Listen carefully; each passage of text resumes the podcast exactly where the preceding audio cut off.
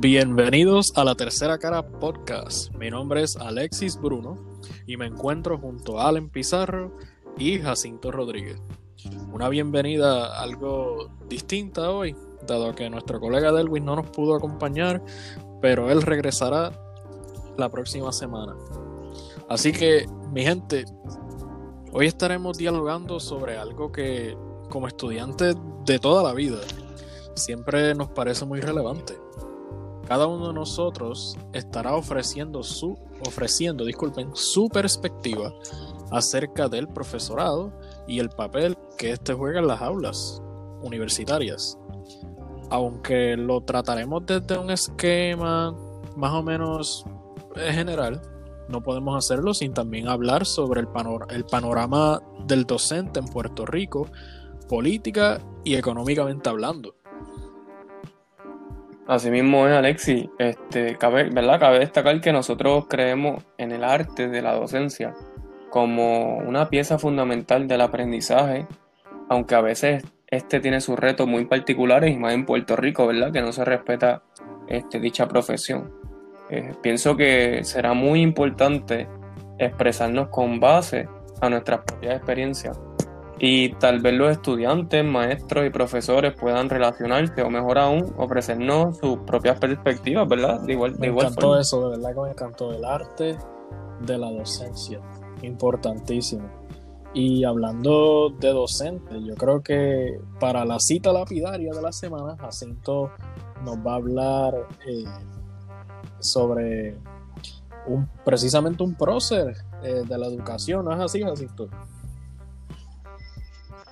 Sí, pues así mismo, este, saludos a todos, muy buenos días. Este, la cita lapidaria de hoy es del prócer y, bueno, educador y filósofo de nuestro Puerto Rico, Eugenio María de Hosto. su cita dice así: La razón no tiene sexo. Sin duda alguna, una cita muy corta, sin embargo, poderosísima. Eh, como dije, un prócer de la educación, que estamos hablando eh, de un educador en el siglo XIX. Estamos hablando de alguien que precisamente eh, redactó la, educación científica de la mujer.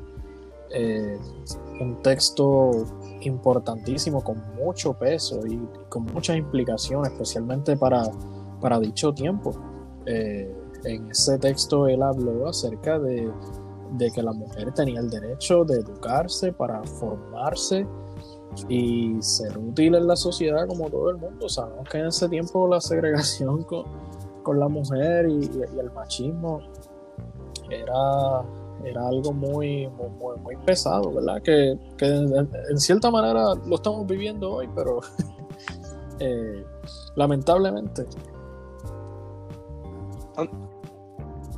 Sí, antes estaba más normalizado esto. No era, no era considerado como una agresión, sino como que el pan nuestro de cada día. Pero algo que también menciona él, que, es muy importante, es que, destaca a la mujer como la primera, la primera educadora de una sociedad. Inclusive hay otras citas en donde él menciona que, que la mujer es la influencia. Donde, ¿sabe? Una madre, una hermana, o inclusive hasta este, una propia amiga, hija, esposa, a la larga es quien educa a cualquiera, porque, ¿sabes? ¿De quién es tú recibes tus primeras palabras? ¿De quién te carga? ¿Tu madre? No, y precisamente eh, esa frase eh, cobra más importancia aún aquí en Puerto Rico, ¿verdad?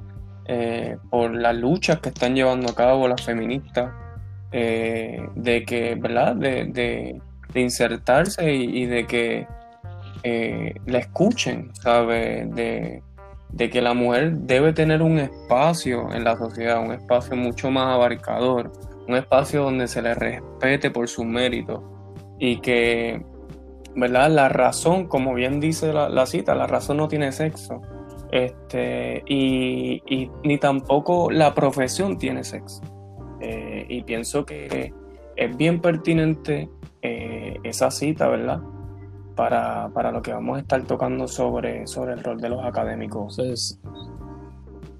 y su, ¿verdad? Sin, duda alguna. Este, tú dices eh, respetar a la mujer por mérito, pero precisamente en Puerto Rico, que se le, se le respete especialmente como mujer.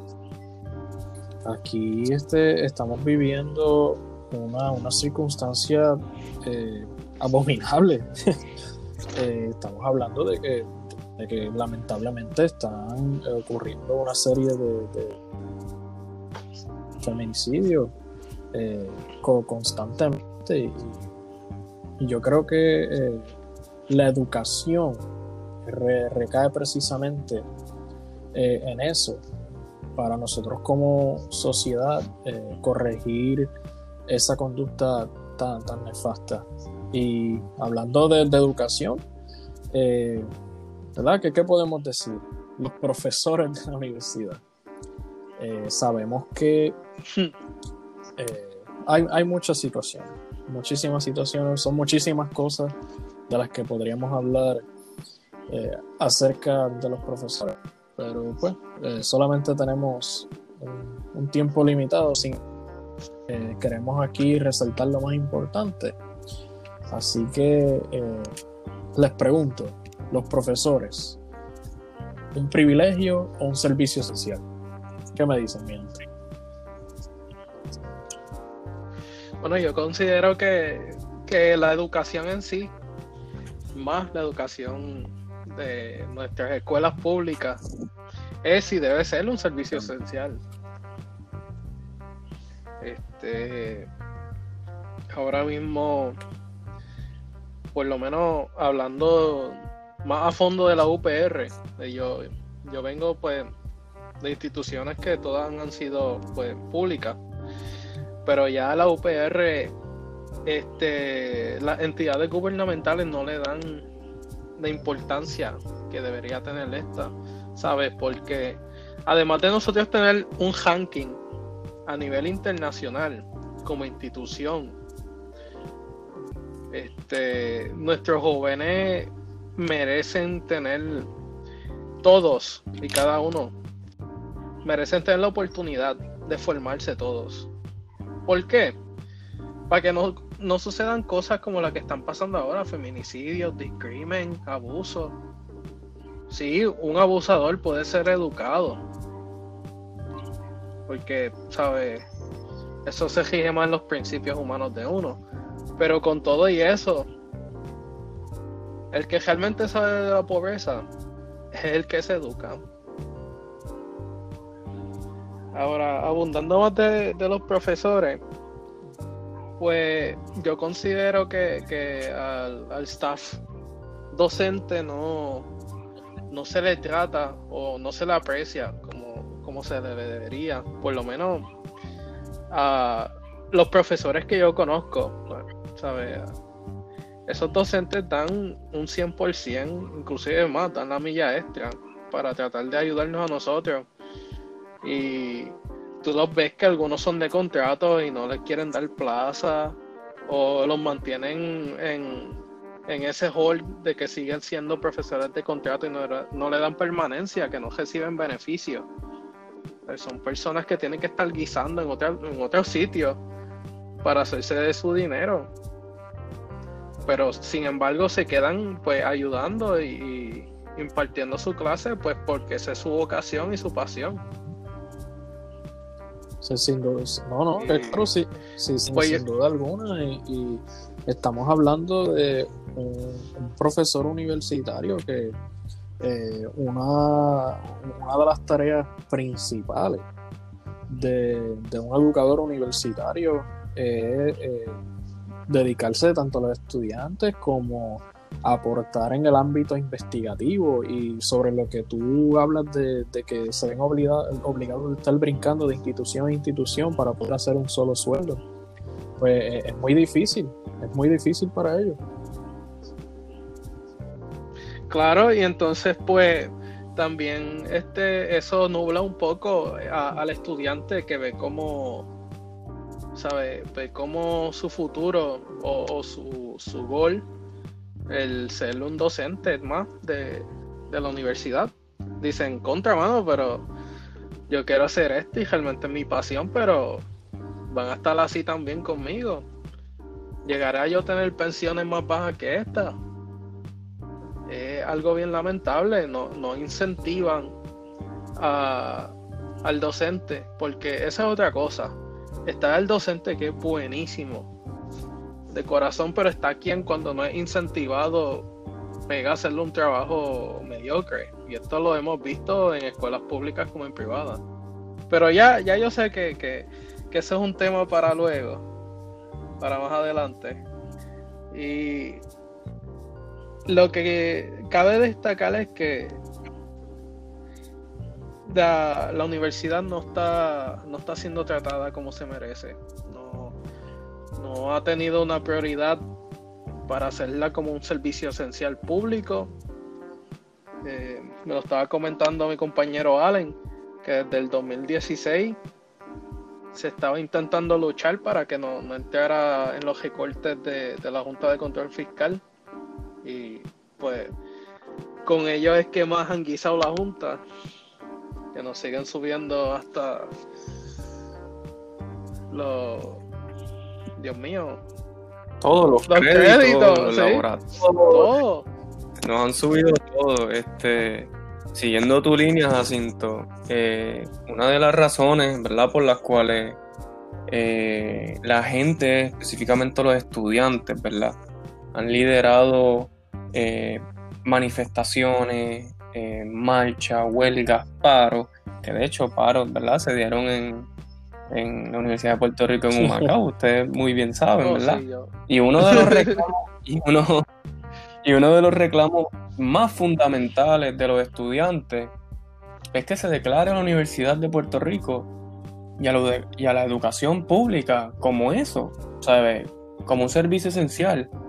Y al contrario, la han tratado como si no lo fuera. La Junta de Control Fiscal, desde, tú lo has dicho, Jacinto, desde el 2016, ¿verdad? Que se implementó eh, y que se impuso en el país, ha estado recortando desde el primer día eh, al presupuesto de la universidad. Y no solamente han, han- han recortado desde el primer día el presupuesto de la universidad, sino que también han congelado lo que por obligación y por ley se supone que el gobierno central aporte anualmente a la Universidad de Puerto Rico, que es un 8.6 o un 9.6% eh, de su, de su ingreso bruto.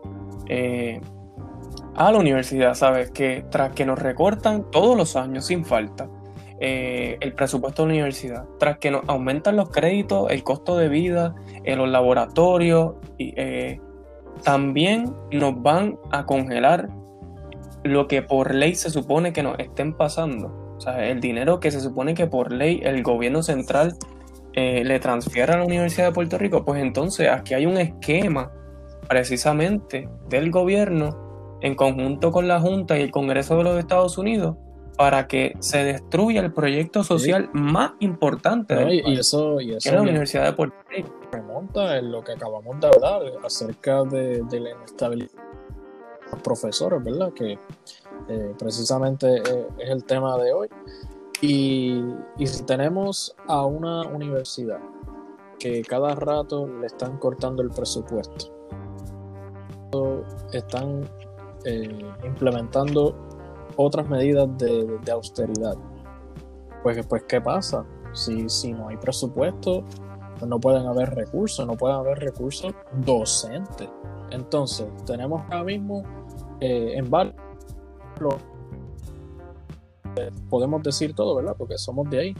Eh, cada, cada año son eh, menos los profesores que, que están pues con ¿verdad? su debida plaza, ¿verdad? la permanencia. Y, y cada rato son más los que están cogiendo a tiempo completo y, ni tan siquiera eso es todos los semestres, vamos. Entonces, ¿qué, qué pasa cuando se nos jubilen esos profesores eh. Eh, que, que estables, que están ahí eh, con los estudiantes, como, como mencioné ahorita, con la investigación?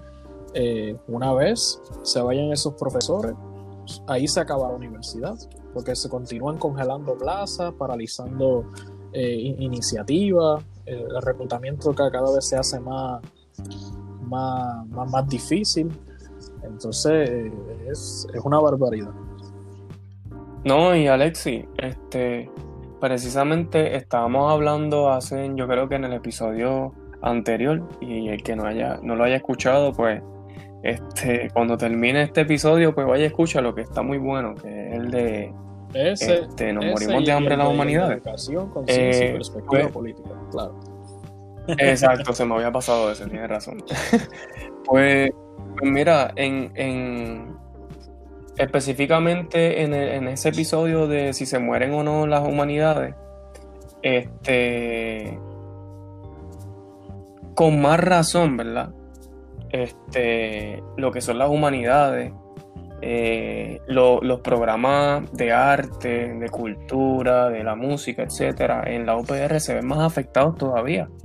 Este, ¿Por qué? Porque al ser, eh, ¿verdad? Y eso tiene su explicación, al ser departamentos pequeños, eh, con, con una matrícula pues limitada, por así decirlo, pues con estos recortes al presupuesto, pues vienen los cierres de secciones. Eh, son menos las clases que van a dar, son menos las secciones que van a abrir y van a ser, pues por ende, como tú estabas diciendo, Alexis, menos profesores. Eh, y pues volviendo a traer el punto que dio Jacinto sobre la, educación como un servicio esencial, estos son los efectos de que no se considere la educación pública como un servicio esencial, ¿sabes? La destrucción eh, total del proyecto social eh, de la universidad, eh, el hecho de que menos estudiantes se, ¿verdad? se vayan a interesar o se interesen eh, por estudiar en, la universidad, este, pues porque eso también tiene sus efectos sociales y económicos. Son, son, son más horas ¿verdad? que tienen que dedicarle al trabajo, porque el aumento de matrícula más del doble. Estamos hablando que antes pagábamos 53, 54 eh, dólares el crédito y ahora pagamos 135, una cosa ridícula. Y pues hay personas que sí lo pueden pagar, ¿verdad? Y hay personas que sí pueden coger becas, pero hay otras que simplemente no les da, ¿sabes?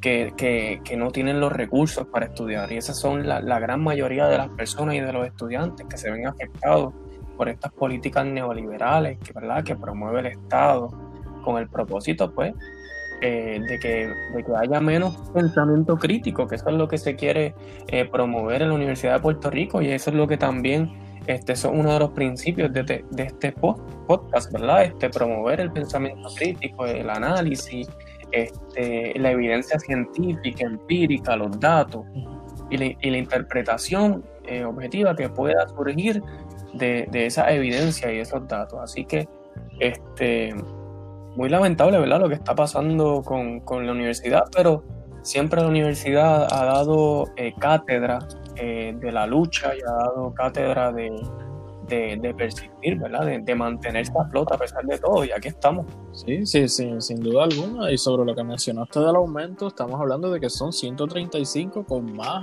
aumento por, por esperar.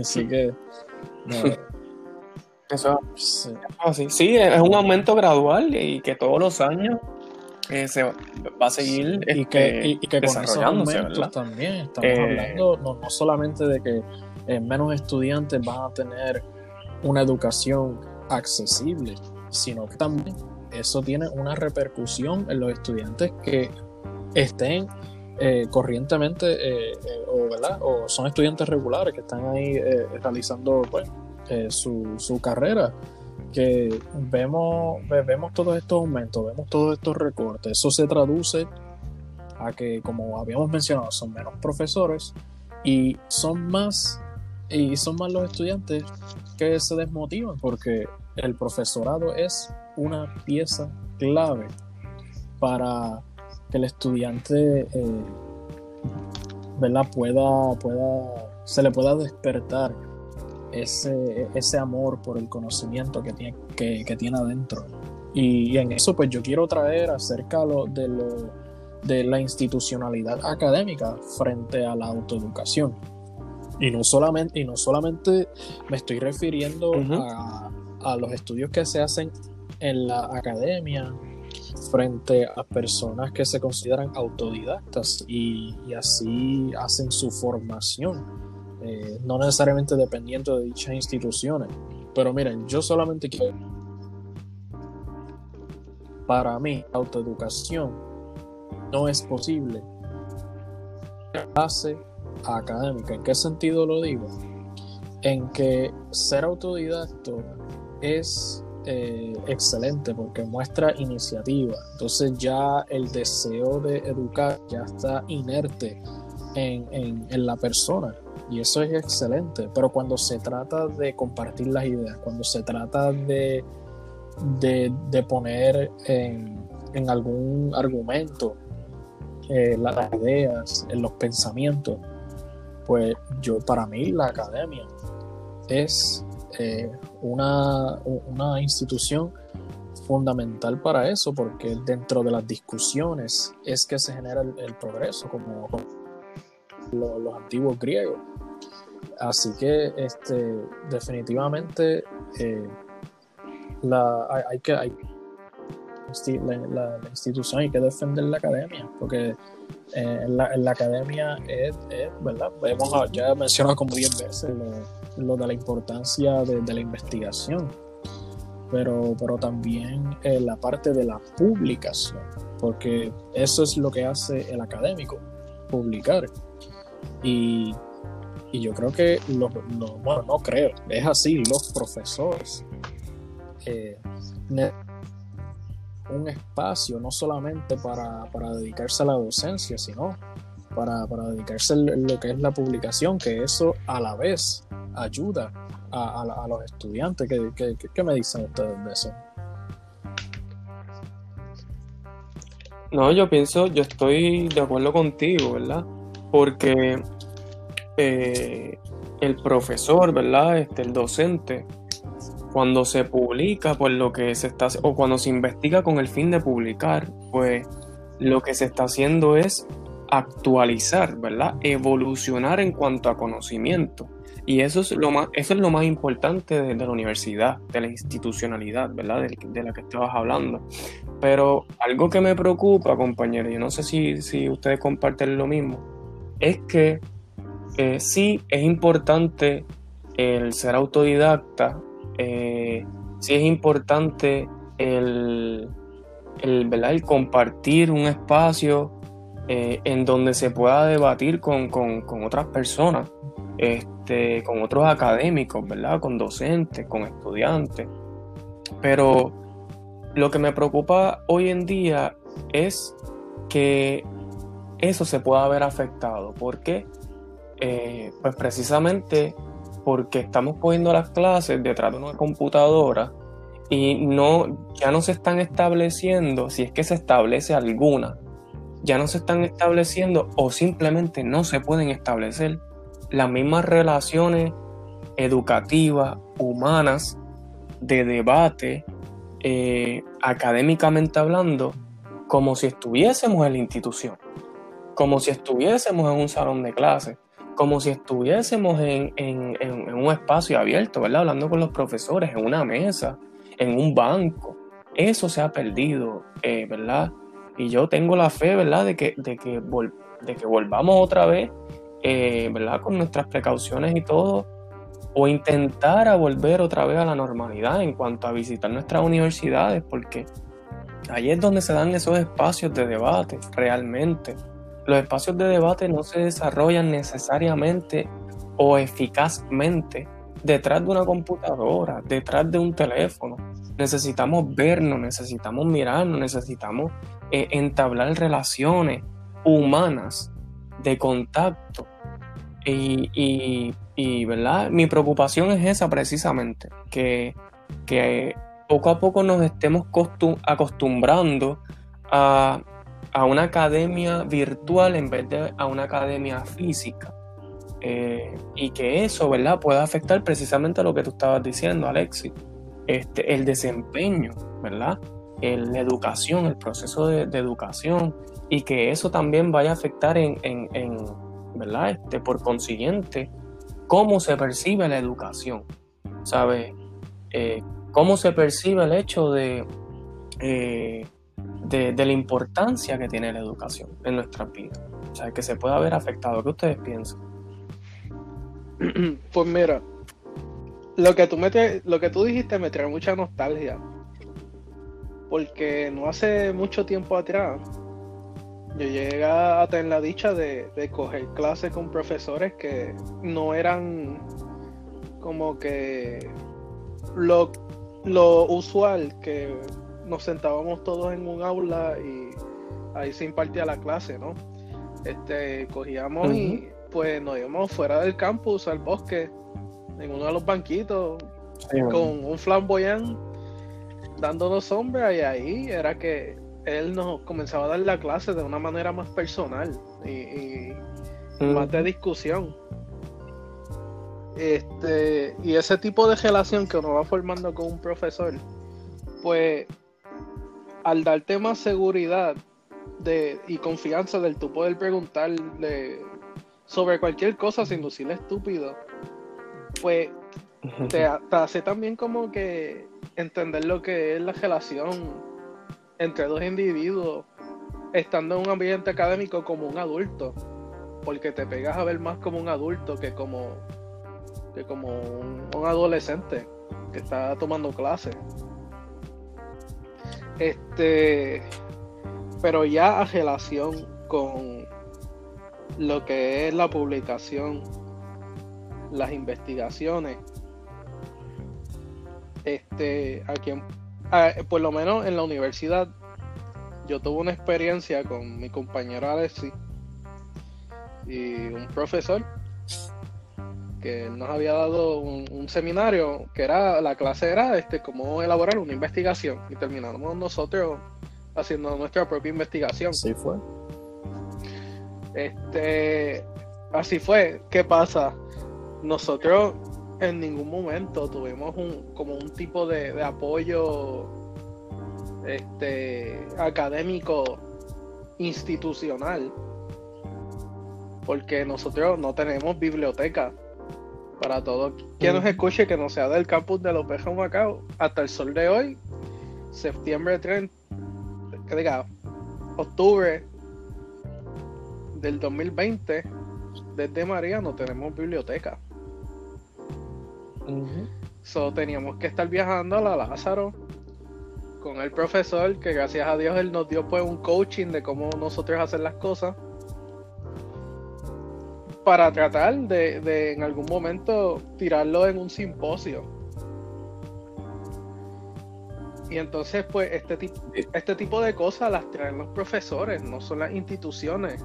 Los profesores tienen que coger y, jalar este palanca de aquí para allá, convencer a, a, directores de departamento o inclusive los directores tienen que convencer a gestores para traer actividades con simposios para ellos poder traer sus investigaciones y no tener que hacerlas en otro lado.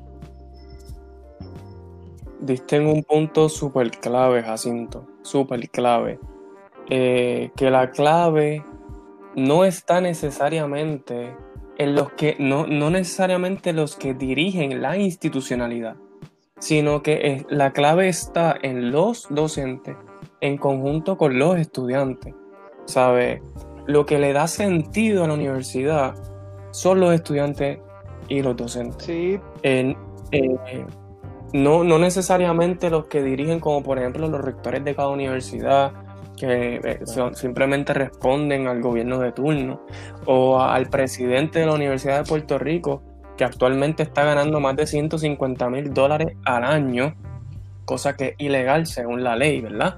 Este, que establece un sueldo en específico. Pues no, esta persona viene a cobrar eh, una, cantidad de dinero exorbitante y no ha hecho absolutamente nada eh, que no sea simplemente pues este, ir en contra de los intereses de los universitarios, ir en contra de los intereses eh, de los docentes, de los derechos de los docentes, del salario de los docentes.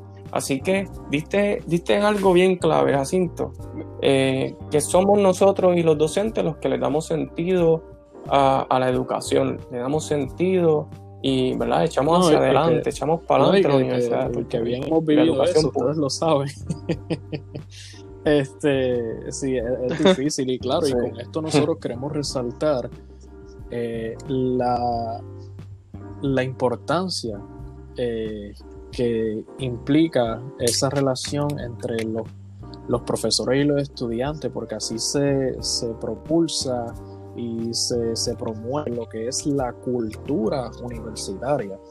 Eh, no necesariamente eh, hablamos, ¿verdad? Intentamos romantizar la, la, academia per se, porque pues se podría malinterpretar y se podría confundir con La, la, otra cara de la moneda, que es lo que es el elitismo académico, y Allen, eh, estabas hablando precisamente de, de, eso cuando mencionaste los, los rectores, que irónicamente eh, son eh, puestos docentes, ¿verdad? es así mismo. Este, pues mira, sí, yo quería traer el concepto de lo que es el elitismo y cómo se refleja en la academia también, ¿verdad? Eh, como llegó a mencionar uno de mis compañeros, hay profesores, muchos profesores buenos, ¿verdad? Este, pero también hay, hay profesores que no son buenos. Este, y con esto me refiero a que son o, o pueden tener características elitistas dentro de su discurso. Este, y ¿verdad? quería empezar por definir qué es eso de, elitismo, eh, que no se da solamente en la academia, se da en la economía, se da en la política, eh, se da en la religión, eh, entre otras cosas, ¿verdad? Así que voy a empezar por definir elitismo como una ideología o un sistema social, ¿verdad? Que favorece a las élites o promueve el surgimiento de nuevas élites este tipo de ideología, ¿verdad? Se basa en la creencia o en la actitud de que, por ejemplo, las ideologías de X persona o de X profesor o los conocimientos de esos, de esos profesores o personas están por encima del de los estudiantes, están por encima del de la gente que yo, ¿verdad? Que se les llamaría común, a ese pensamiento común, no. Este, mi pensamiento es el que está por encima del tuyo, ¿verdad? Se basa también en una visión eh, monista. Y monistas son, ¿verdad? Para aquellos que no, no puedan, no entiendan este, este concepto, que también fue nuevo para mí. este, monista es toda persona que asume unas posturas filosóficas que sostienen que, el, que X o Y cosa, por ejemplo, el universo, está constituido por una única sustancia. ¿A qué voy? Que estas personas se basan en una visión donde lo que, lo que yo digo es y no, no, no hay discusión alguna, este, y que se le imponen a los estudiantes, se le imponen a la sociedad, este, en donde ¿verdad? la élite o la persona que lo, que lo está promoviendo eh, se siente superior, ¿verdad? Moralmente, culturalmente o hasta intelectualmente. Me estabas diciendo, Alexis. Eh, yo creo que una visión unilateral, cuando esa, e, esa no es la naturaleza del conocimiento, del progreso y, y, la vía hacia la... Cuando hablamos de sabiduría, de sabiduría ahí es donde descubrimos no solamente el ver, sino los valores. Entonces uno, uno dice, oye, pero ¿qué le pasa a este, a este sujeto elegito? ¿Dónde, ¿Dónde están sus valores? exactamente. Y, y, oye, lo hay, porque yo sé que lo hay. este, así que, así que, pues, nada, esto se puede interpretar, ¿verdad? Como, como, hasta como una forma, a mi entender, de apoyar la exclusión de, de los estudiantes o, o de promover la exclusión de las masas eh, respecto a las posiciones ideológicas de privilegio de poder que asumen esas personas, ¿verdad? Así que hay que tener mucho cuidado eh, con, ¿verdad? con personas, individuos, en este caso estamos hablando de los profesores, docentes, que promuevan este tipo de, ideología eh, que, no, que, no, que no responde a las necesidades del estudiantado y que traen unas implicaciones que se pueden reflejar en, los desertores escolares, que, la, que los estudiantes eh, se desmotiven al ir a, su clase, ¿verdad? Este, o que ya los estudiantes estén prejuiciados de que la clase eh, no va a ser productiva para ellos, este, ¿verdad? Este, y eso lo que haga es, pues, disminuya la capacidad intelectual o, o, punto, la motivación del estudiante a, conocer, A conocer sobre X o Y tema. Mira, ¿Qué ustedes piensan? Este, eh, yo les voy a contar una experiencia mía que me sucedió con un profesor, este, no, no de mi departamento. Yo sé que, muchos de mi departamento me escuchan, así que no, tranquilo, no fue con ustedes. Porque si no, no, si no, ¿qué? este, no, no, si no, este yo, yo lo hubiese reclamado o algo. Pero este fue con, con un profesor de español, realmente. Este que él, él, nos había preguntado como que mira que, nosotros queríamos estudiar y que nosotros pues este esperábamos hacer con eso.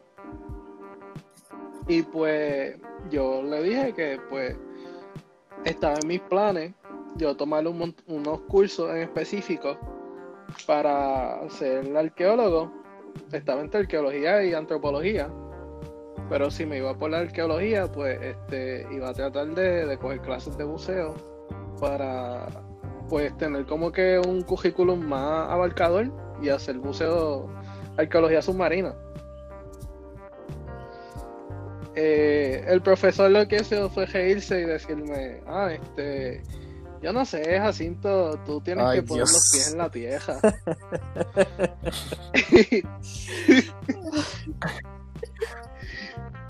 te bajó duro Y, yo como siempre estoy en una nube.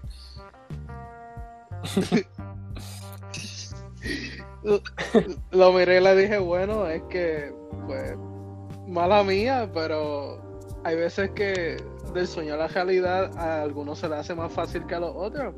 Es cuestión de voluntad. Sí, en, palabras más coloquiales, obviamente, y casi, casi entiendo la brecha de, de ah, decirle palabras ese Pero lo, lo dejé así. Este, lo que quiero traer con esto es que, que pues como que mucha, mucho, no mucho, fíjate, porque eso fue un caso bien particular que no me ha vuelto a suceder. ¿Sabes? Hay profesores que muy pocos de ellos piensan que, que su realidad en su realidad, pues este lo más importante en cuestión de profesiones y cosas así son, son este profesiones que ellos ven que son útiles para ellos, entre comillas, porque pues, la, arqueología es algo útil o, algo práctico, que no sea muy que, eh, práctico o comunal. ¿Sabes? Y realmente tú no puedes decirle eso a un estudiante que pues se está formando y está buscando algo que a su entender y vocación pueda ayudar a, la sociedad. Claro, claro, sin duda alguna y, lamentablemente proyectan eh, algunos, como tú dices, algunos pocos de estos profesores es que eh, pues, eh, esa imagen pues es la imagen de todo el mundo, entonces se generaliza y entonces ahí entra en el parámetro eh, popular el mito del adoctrinamiento universitario, que vamos a hablar de eso ya mismo, pero mi gente, hemos llegado a la mitad de este programa. Allen, ¿qué tú crees si nos cogemos un break? Que yo por lo menos tengo que tomarme un poquito de café. Mano, sí, este, nada. a nuestra audiencia, no se nos vayan, agárrale un monchi, relájense y compartan el podcast que vamos para ahora.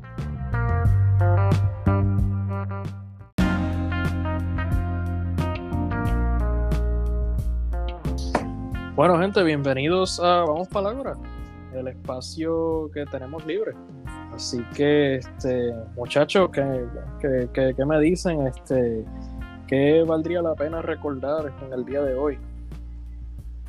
Pues mira, eh, para nuestra audiencia, para los que nos escuchan, eh, hoy vamos a estar recordando y vamos a estar mencionando un dato histórico bien importante y es que eh, de 1818 a 1825 aproximadamente se empezaron a dar las guerras de independencia hispanoamericana, latinoamericana, eh, ¿verdad? Por, por, distintas causas, específicamente económicas, políticas, sociales, que se estaban llevando a cabo. Entonces, esta, esta guerras de independencia estaban lideradas por Simón Bolívar, eh, que tenía ¿verdad? una misión de, independizar básicamente América del Sur.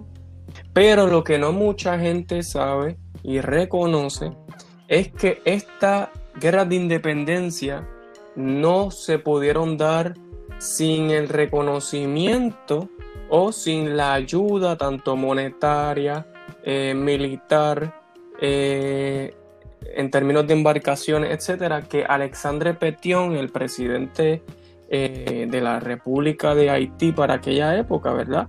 Este, le brindó a Simón Bolívar, pero con una condición, y era la siguiente: libera a los esclavos, eh, a los negros esclavos africanos de eh, Hispanoamérica, y entonces yo te voy a proporcionar, ¿verdad? Eh, lo que tú necesitas para llevar a cabo y desarrollar este, la independencia de América del Sur o de Hispanoamérica. Así que cabe resaltar ese dato y cabe resaltar también, ¿verdad?, que esto se debió, esta petición de Alexandre Petión a Simón Bolívar se da, con, se da este, en un contexto histórico donde Haití eh, fue la primera república negra en el mundo. Este, así que es bien importante recordar ese dato histórico y la importancia que tuvo en, Hispanoamérica. ¿Qué me dicen ustedes, muchachos? Pues mira, así mismo es. Este, cabe destacar que, es algo pues que, se debate mucho o se ha debatido si, si Bolívar cumplió con, la encomienda de, de Petión hay, gente que dice que sí, hay gente que dice que no. Pero es algo que nos brinda esperanza de que, pues, por lo menos si se ve ya un tipo de consolidación hispanoamericana con el Caribe, que se vio para aquel tiempo, en algún momento Puerto Rico puede hacer lo mismo consolidarse con el Caribe y con Hispanoamérica de una forma así, similar u otra. Pues miren, eh, hablando de integración, yo creo que eso es un concepto eh, muy, muy pertinente, especialmente en estos últimos días, por lo que hemos visto que sucede en nuestro país y ha sucedido desde hace tiempo, pero que pues lamentablemente eh, la, la, prensa solamente ha escogido pues darle auge ahora Así que yo quisiera aprovechar el espacio para traerles un poema de nuestra poeta nacional, Julia de Burgos, titulado Ella. Ella, la que juzga mi alma por la piel que me arropa, ni siquiera se extiende lo que alcanza su voz. Pobremente cargada con herencia de normas, se tuerce en el abismo donde la luz no llega su figura se alinea en la red de las fórmulas y su mente se rinde, seca y lacia de ideas. Por ella hablan los siglos, su impiedad lujuriosa, lo finito hace huella en su endeble sentir. Desposadas del vicio de no ser, la corona, y se está por el mundo, numerada y con fin. ¿Qué culpa la persigue? Son tantas sus entradas para el soplo del ayer, piedad para su alma, que no siempre se encuentra una voz comprensiva en labios de mujer. Pues mira, me llamó mucho, una, una de las cosas que más me llama la atención de, ese poema es cuando ella, este, la voz narrativa dice, por ella hablan. Y desde cuándo, ¿verdad? Este, se le está imponiendo a la mujer unos roles en específico, se le impone a la mujer una forma de pensar, se le impone a la mujer una forma de actuar. Y precisamente hoy más que nunca, ese poema que tú acabas de leer, Alexis, es más que pertinente porque aquí en Puerto Rico se están desatando eh, unas desigualdades increíbles entre el hombre y la mujer, ¿verdad? Que, llevan siglos eh, y que responde a un sistema patriarcal, machista, capitalista, salvaje, eh, con todo el propósito y bien diseñado para someter a la mujer al hombre.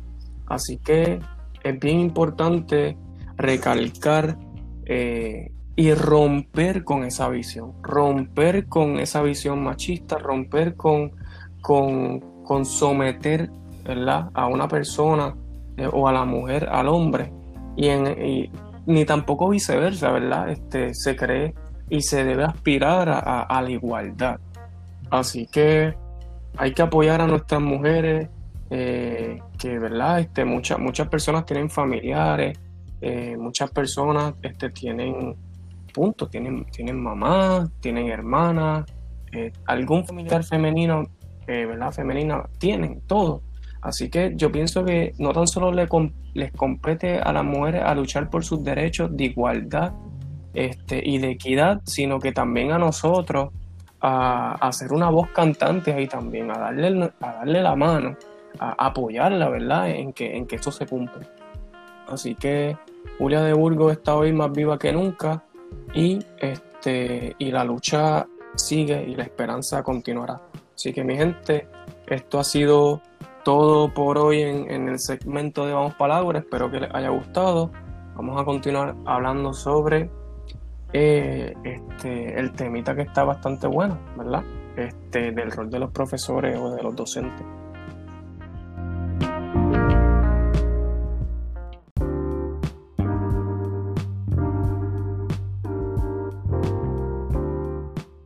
Y regresamos a la tercera cara.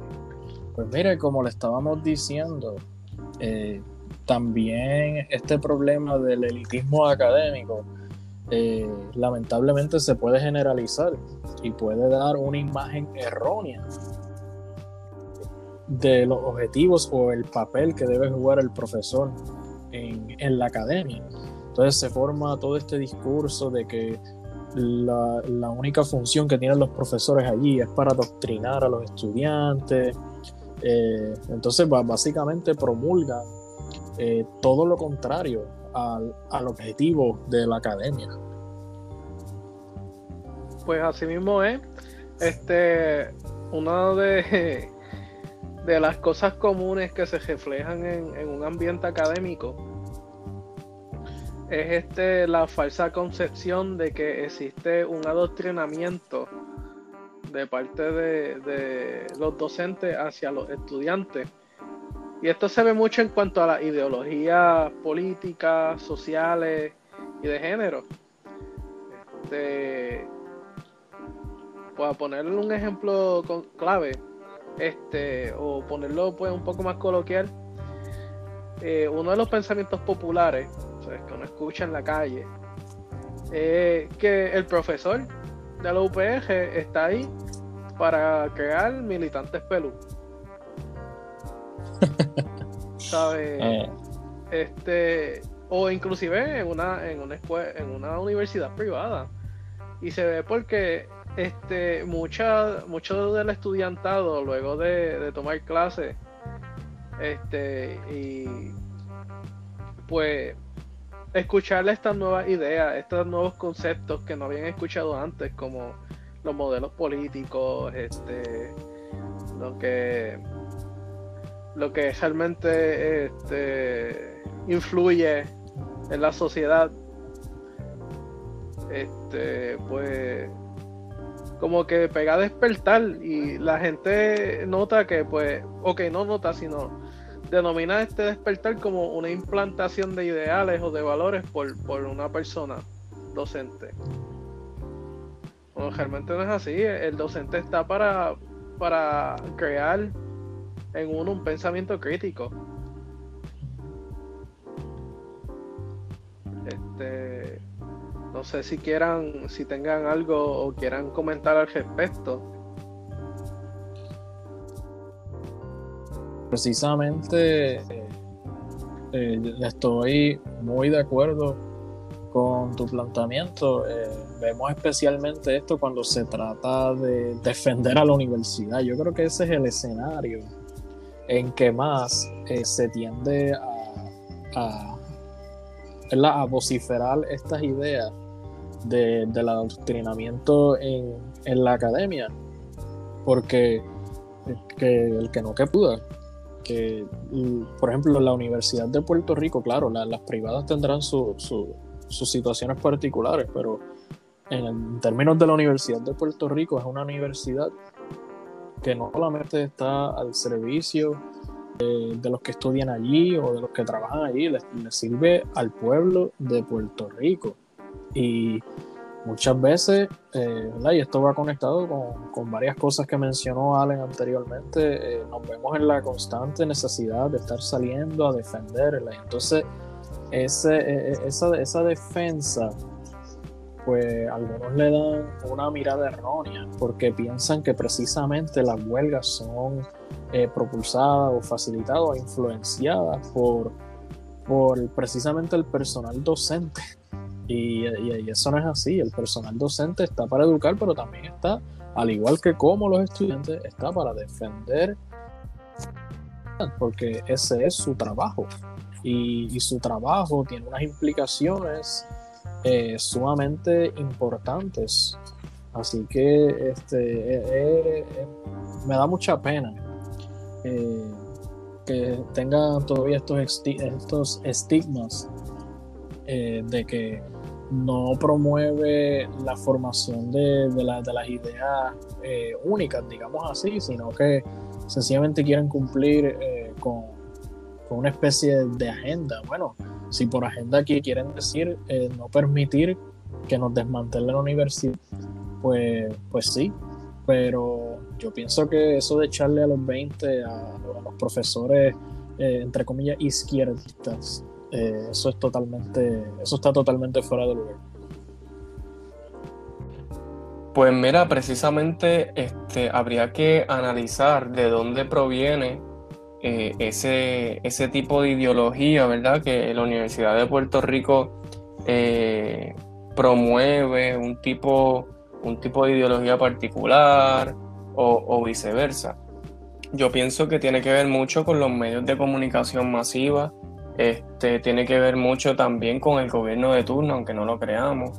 Este, y con, la percepción que tiene, la mala percepción o la errónea percepción que tiene la gente o la mayoría de las personas eh, con la Universidad de Puerto Rico, que ahí lo que hay son pelú, que ahí lo que hay son izquierdistas, que ahí lo que hay son comunistas, socialistas. O sea, en la Universidad de Puerto Rico hay muchas cosas, hay una, hay una pluralidad de pensamiento.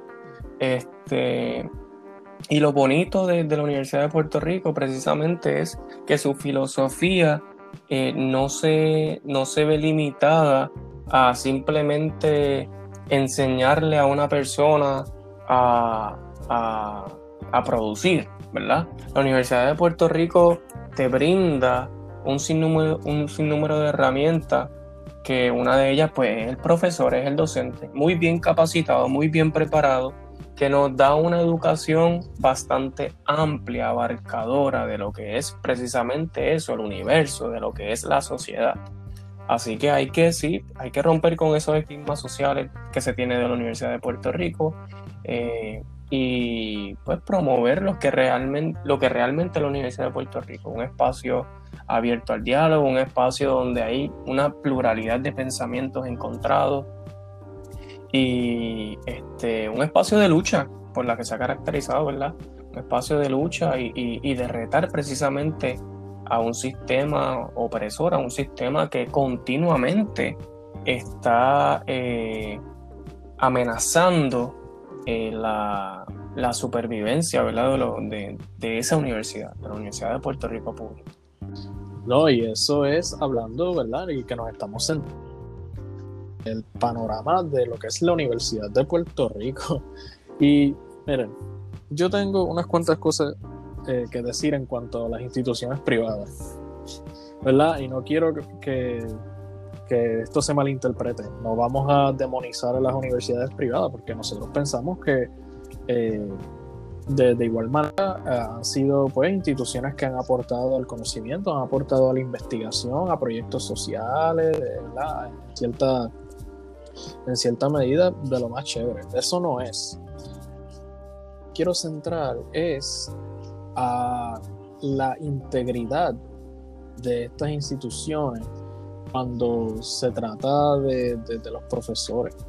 Miren, yo me acuerdo que estamos hablando sobre cómo eh, el país no facilita eh, el arte de la docencia o la, o la práctica docente, de manera que eh, un profesor o una profesora se pueda desempeñar en, su, en, su, en su carrera y, tener un lugar estable para, para, para, promover y, desarrollar sus investigaciones y, todo, todo lo demás.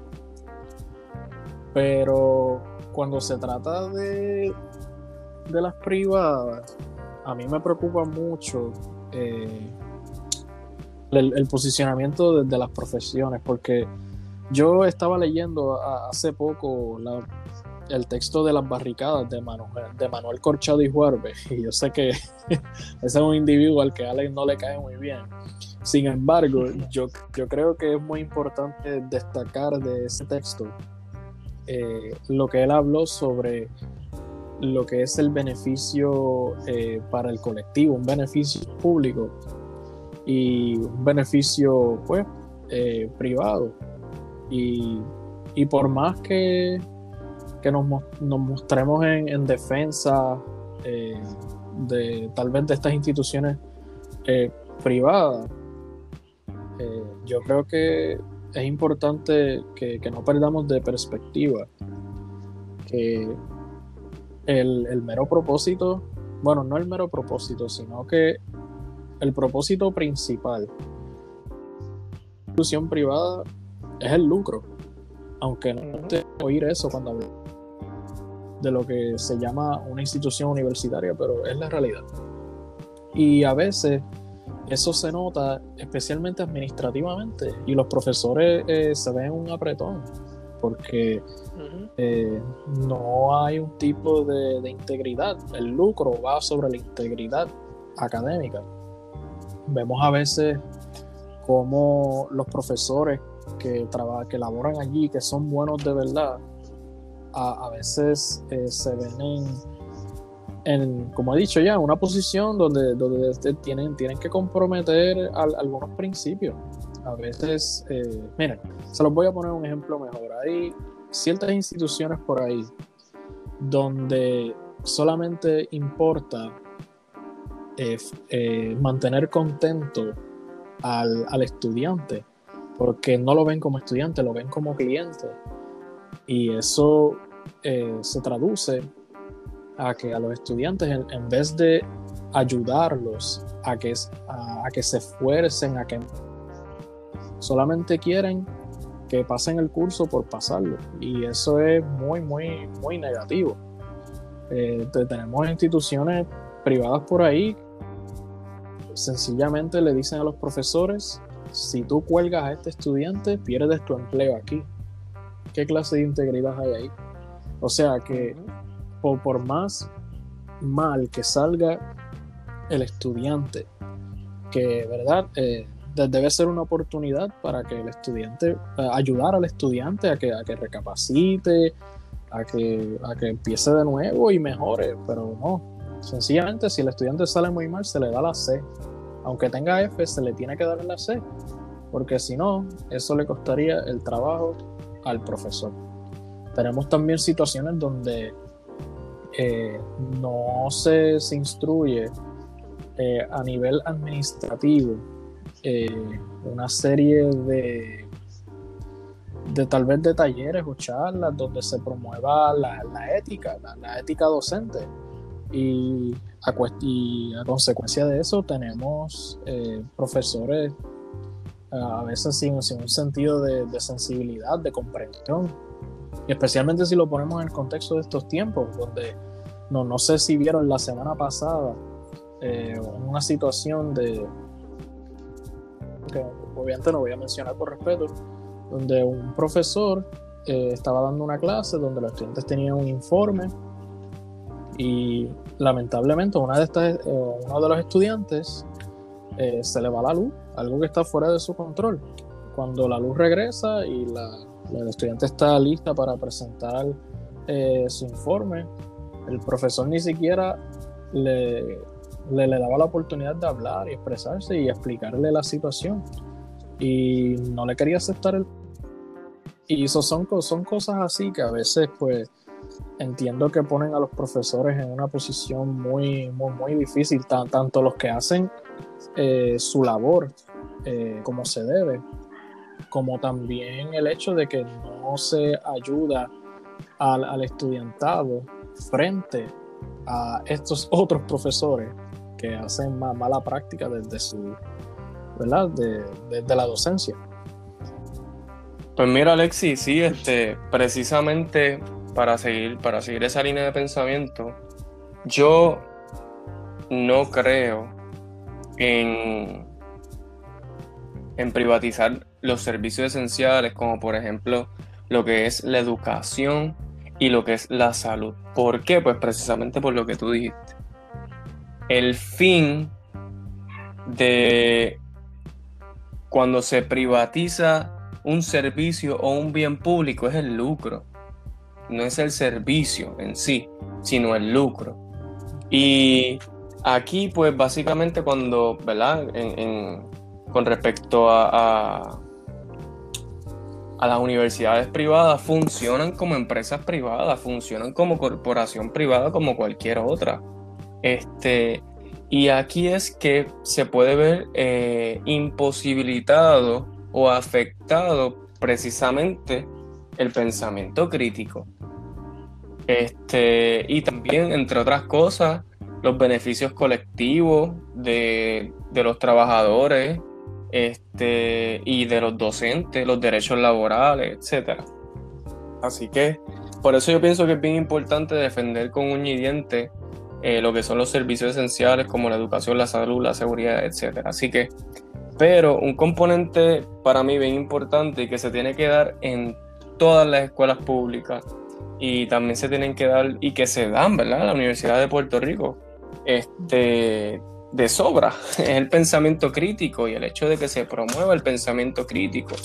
Y esto, esto es la capacidad, ¿verdad? Que tiene el, el ser humano de poder analizar y evaluar eh, cualquier información que, ¿verdad? que éste reciba sobre un tema en específico, sobre varios, con el propósito de, poder esclarecer la veracidad de dicha información. O sea, este, se pasa por un proceso de, preguntarnos, eh, de dudar eh, sobre, sobre lo que se está leyendo y pues de simplemente eliminar toda concepción absoluta, eh, toda respuesta absoluta, toda verdad absoluta. Y pues se parte a qué? A la investigación. Y de la investigación pues resulta o este puede resultar o se debe, se debe ¿verdad? desarrollar un pensamiento crítico este, con el fin de no, de no aceptar ciegamente lo que otras personas digan. Este, yo pienso que eso es lo importante del pensamiento crítico y para mí es una este, si, si, no es la más importante, una de las herramientas más importantes dentro del proceso de educación este, en cualquier espacio, ¿verdad? Y que es la herramienta más eficaz, a mi entender, de poder este, combatir ¿verdad? Este, el elitismo del que estaba hablando este, y la ignorancia. Pensamiento crítico. Sí, sin duda alguna. Y yo recuerdo eh, no hace mucho yo, yo me senté, bueno, no me senté con Jacinto porque eh, no, ¿verdad? Eh, estos tiempos están difíciles, pero estaba conversando, ¿verdad? Eh, virtualmente, porque ahora esa, es la palabrita de ahora, virtualmente con Jacinto acerca de, a, fin de cuentas, qué es lo que se supone que el profesor promueve y, y entonces yo, yo le propuse a Jacinto, Jacinto, de verdad, el profesor está ahí para dar una instrucción o una formación estandarizada o de lo contrario, el profesor está ahí para ayudar al estudiante a crear eh, es- esos, eh, esos procesos eh, de- desde sí mismo. Sí, yo me acuerdo, este, como tal mi argumento fue que, que realmente el profesor debe, no está, pero debe este, estar para darle las herramientas para que pues cada individuo pueda formarle un pensamiento propio, de- este, tenerle unos tools para discernir entre la información, porque es que para mi entender, está la universidad, para uno formarle un pensamiento de poder discernir lo que recibe y no tomar nada por hecho desde un inicio, que es algo de lo que muchos carecemos. Eh, uno se mete, por ejemplo, a las redes sociales y lo primero que tú ves es eso, personas que toman por sentado algo que a veces no tiene ni, ni, ni, ni sustento, ni, un valor como tal que uno diga, ok, esto viene de una fuente este, ve- verídica. Precisamente esa, esa es la importancia, ¿verdad? De que, de que investiguemos, o sea, de que, de que hay que investigar, hay que leer, hay que analizar. Y básicamente ese también es el rol en síntesis de los docentes en la universidad, ¿verdad? Debe ser, como decía Jacinto, el rol de los profesores en la universidad. Fomentar el pensamiento crítico, fomentar el pl- pluralismo, la diversidad de pensamiento, este, y lo más importante, vuelvo y repito, el pensamiento crítico. Así que mi gente, esto ha sido todo por hoy. Alexis, tíranos ahí las redes sociales. Claro que sí, Alex. Pero antes de eso, eh, un mensajito a todos nuestros profesores y maestros. Eh, pero brevemente, eh, los apreciamos mucho. Gracias por enseñarnos tanto dentro y fuera de la aula. De, la- misma manera que nosotros contamos con ustedes, ustedes cuentan con nosotros. Así que nada, recuerden escuchar el episodio pasado, Educación, Conciencia y Perspectiva Política, disponible en Anchor. Nos pueden buscar como La Tercera Cara y recuerden seguirnos en Twitter, Facebook e Instagram como La Tercera Cara PR, todo el minuto, para saber sobre nuevas noticias, temas, actividades y actualizaciones sobre todo lo que esté pasando en La Tercera Cara. Eso es La Tercera Cara PR. Así que nos veremos la próxima semana. Cuídense mucho y buen día.